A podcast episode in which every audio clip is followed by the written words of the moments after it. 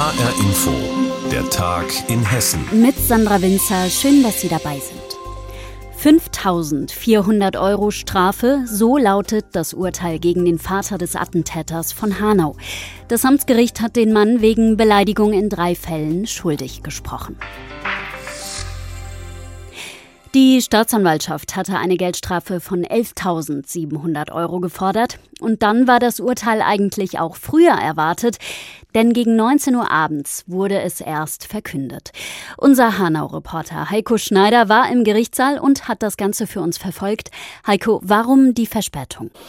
Ja, die Verhandlung sollte eigentlich pünktlich um 9 Uhr morgens beginnen, aber da war der Angeklagte nicht da. Deshalb wurde die Verhandlung direkt wieder unterbrochen.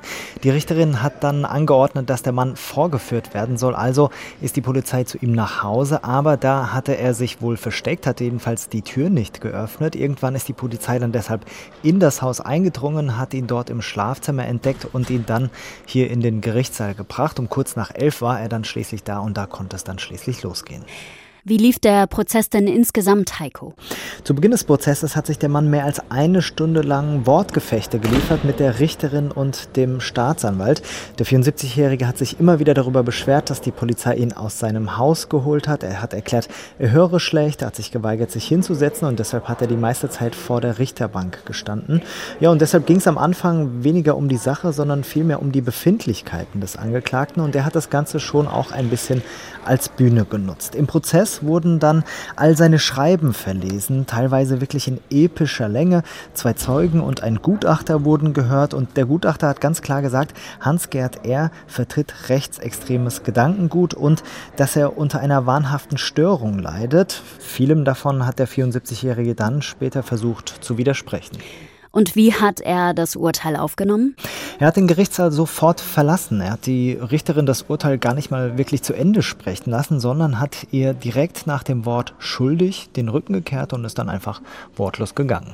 Aus dem Gerichtssaal Heiko Schneider. Er hat das Urteil gegen den Vater des Attentäters von Hanau verfolgt. Der Mann ist wegen Beleidigung in drei Fällen schuldig gesprochen. Die Salzbachtalbrücke wird gesprengt. Und der Termin, der steht jetzt auch fest. Am 6. November soll das Bauwerk fallen. Immerhin 220 Kilo Sprengstoff werden dafür nötig sein. HR Hessen-Reporterin Birgitta Söhling weiß mehr über die Sprengung und ich habe sie vor der Sendung um nähere Informationen gebeten. Zunächst habe ich sie gebeten, die Größenordnung dieses Sprengtages noch einmal einzuschätzen.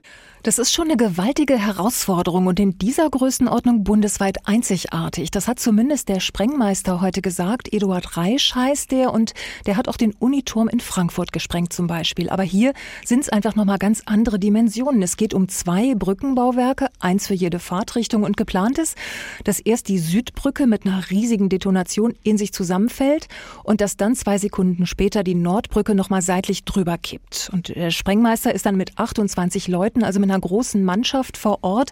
Die brauchen 220 Kilogramm Sprengstoff, die müssen über 1000 Löcher bohren und 15 Kilometer Zündkabel verlegen. Außerdem ist diese Brücke auch noch durch Spannglieder von außen verstärkt. Da braucht man so einen ganz besonderen hochexplosiven Sprengstoff, der solche dicken Stahlprofile dann auch durchschneiden kann. Und damit die Brocken dann nicht wild durch die Gegend fliegen, wird alles noch mit dicken Sprengmatten und mit Sprengvlies abgedeckt. Ein riesiges Projekt und ein komplexes Vorhaben bedeutet, viele Menschen, die in der Nähe wohnen, müssen das Gebiet weiträumig verlassen. Wo darf denn niemand mehr sein am 6. November und wie viele Menschen betrifft das? Es gibt eine Sicherheitszone, 250 Meter Radius. Darin leben 140 Menschen. Die müssen am Tag der Sprengung dann bis 9 Uhr ihre Häuser verlassen. Der große Knall, der kommt mittags um 12. Viele Grünflächen liegen da, ein Friedhof, eine Kleingartenanlage. Das wird alles abgesperrt und auch noch mit einer Wärmebildkamera abgeflogen, damit man wirklich sicher ist, dass sich da keiner mehr auffällt. Aber das alles ist ein vergleichsweise geringer Aufwand, wenn man sich die anderen Vorbereitungen anschaut, die schon seit Wochen da laufen, weil nämlich sehr viel Infrastruktur unter dieser Brücke ist. Also sämtliche Gleise, die in den Hauptbahnhof Wiesbaden führen, die verlaufen unter dieser Brücke durch. Außerdem eine wichtige Bundesstraße und das Hauptklärwerk der Stadt Wiesbaden. Die Bahn hat also schon sämtliche Gleise abmontiert und die Straße und das Klärwerk, die werden jetzt noch mit meterdicken Sandbetten und mit Erdwellen geschützt. Birgitta, kann man sich diese Sprengung denn anschauen? Mit gebührendem Abstand natürlich? Geht in diesem Fall wirklich leider nicht. Für Schaulustige ist da kein Platz. Es wird nur ein Pressecamp geben. Man kann den Bereich wirklich nicht gut einsehen. Da sind einfach zu viele Bäume. Es wird aber einen Livestream geben. Also alle Schaulustigen können sich das dann gemütlich zu Hause im Wohnzimmer angucken. Und die Webcams der Autobahn GmbH, die laufen auch schon. Also auch wer die Vorbereitung sich angucken möchte, muss einfach mal auf die Homepage klicken. Und zuletzt wollte ich von unserer Reporterin noch wissen, wie es nach der Sprengung, nach dem 6. November also weitergeht vor Ort. Ja, da ist erstmal ein gewaltiger Schuttberg. Man rechnet mit 8000 Kubikmeter Schutt.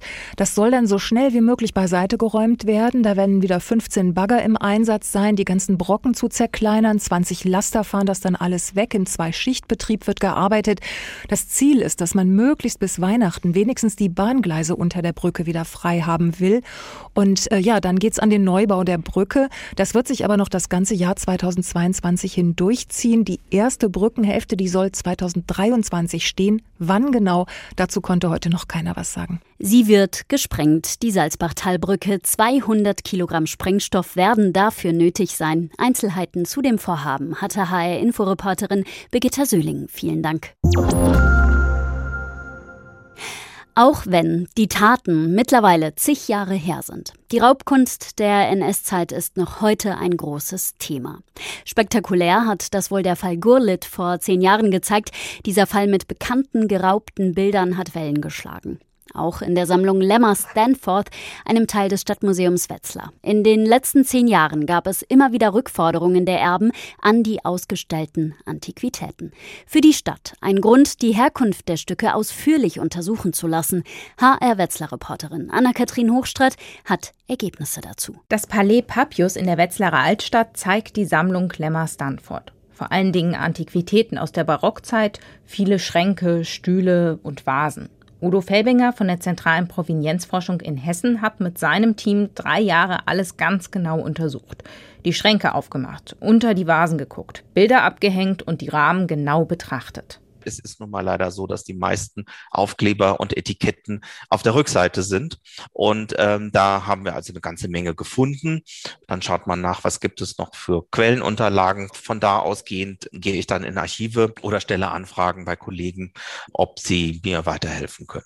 Ergebnis der Forschung. In der Ausstellung gibt es Raubkunst, darunter die sogenannte Elefantenuhr. Zentrales Stück der Ausstellung. Dort, wo die barocke Uhr ausgestellt war, ist die Vitrine mitten im Obergeschoss des Palais aktuell leer. Die Uhr wurde an die rechtmäßigen Erben zurückgegeben. Aber auch mindestens zehn weitere Stücke haben Nationalsozialisten geraubt oder mit Zwang aus jüdischen Haushalten entnommen. Anja Eichler ist die Leiterin der städtischen Museen Wetzlar. Sie kennt die Stücke natürlich genau. Wie zum Beispiel der Samtbrokat aus dem 16. Jahrhundert, äh, an dem Zollplomben äh, entdeckt wurden, die darauf hindeuten, dass das Stück über einen Kunsthändler in Paris verkauft wurde, der eine bedenkliche Rolle gespielt hat in der NS-Zeit. Das heißt, es ist ein erstes Indiz dafür, dass es eventuell ein Restitutionsfall ist. Aber die Erben lassen sich nicht mehr ermitteln, weil in dem Fall gibt es keine weiteren Hinweise. Hinweise. 411 Objekte hat er in der Sammlung untersucht. Nur bei 30 konnte die Herkunft so weit geklärt werden, dass es sehr sicher keine Raubkunst ist. Bei einem Großteil bleibt erstmal ein Fragezeichen. Die Aufgabe, die Felbiger als Forscher erfüllt, bringt viel Verantwortung mit sich.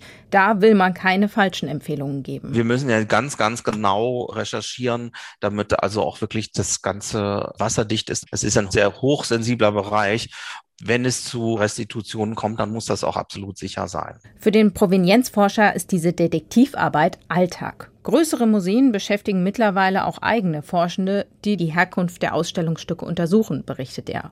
Doch gerade die kleineren Museen können sich das oft nicht leisten. Die sind auf die Fördergelder für solche Untersuchungen angewiesen. In Wetzlar werden die Ergebnisse der Studie am Abend in der Stadtverordnetenversammlung vorgestellt. Aktuell gibt es zur Studie auch eine Ausstellung im Museum. Hier wird direkt an den Bildern, am Geschirr und den Möbeln erklärt, was die Forschung herausgefunden hat.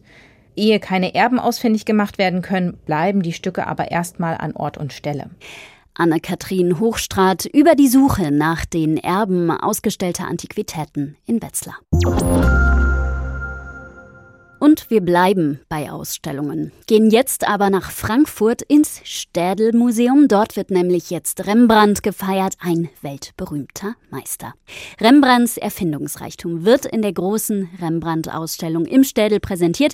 Seine eigenwillige Bildsprache in Malerei und Grafik faszinieren und bewegen bis heute weiß Jan Tussing aus der HR Info Kulturredaktion. Ich bin Maler, der Beste und übertreffe meine Lehrmeister.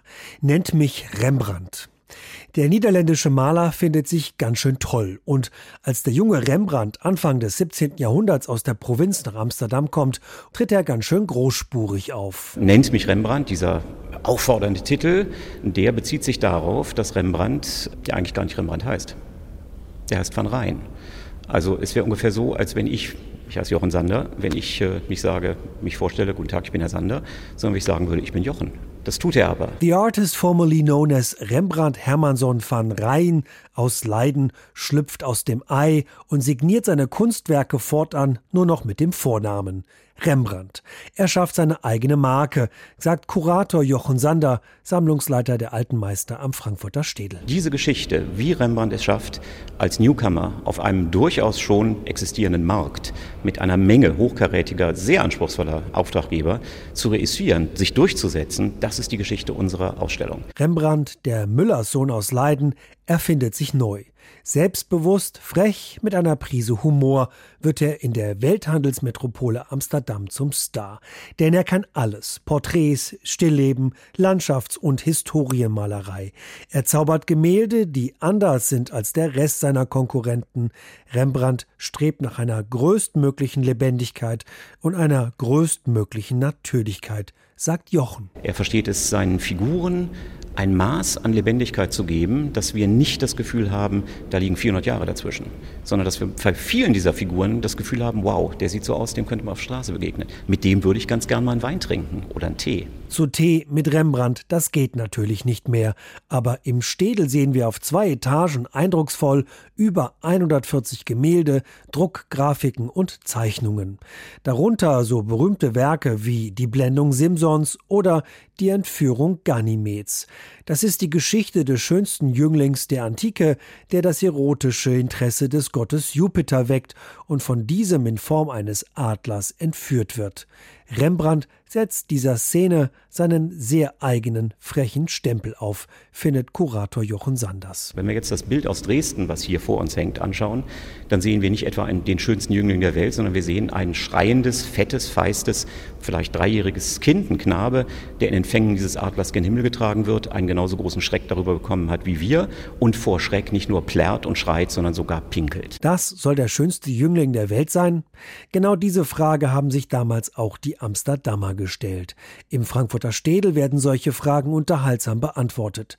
Wir begegnen einem frechen, selbstbewussten, eigenwilligen Maler, der mit seiner Visionskraft und seinen lebendig dargestellten Figuren uns noch heute begeistert. Für diese atemberaubende Ausstellung haben die größten Museen der Welt ihre schönsten Rembrandt-Werke nach Frankfurt geschickt. Nennt mich Rembrandt. Die Ausstellung hat Jan Tussing vorgestellt. Sie ist im Städel bis zum 30. Januar 2022 zu sehen. Und das war der Tag in Hessen mit Sandra Winzer. Die Sendung finden Sie täglich auch als Podcast auf hrinforadio.de und auf hessenschau.de.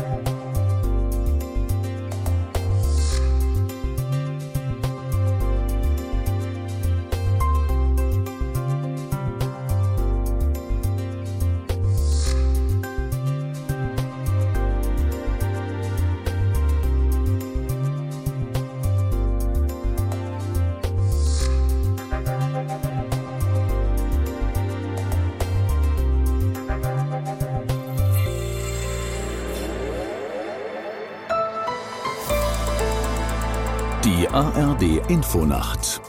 Nachrichten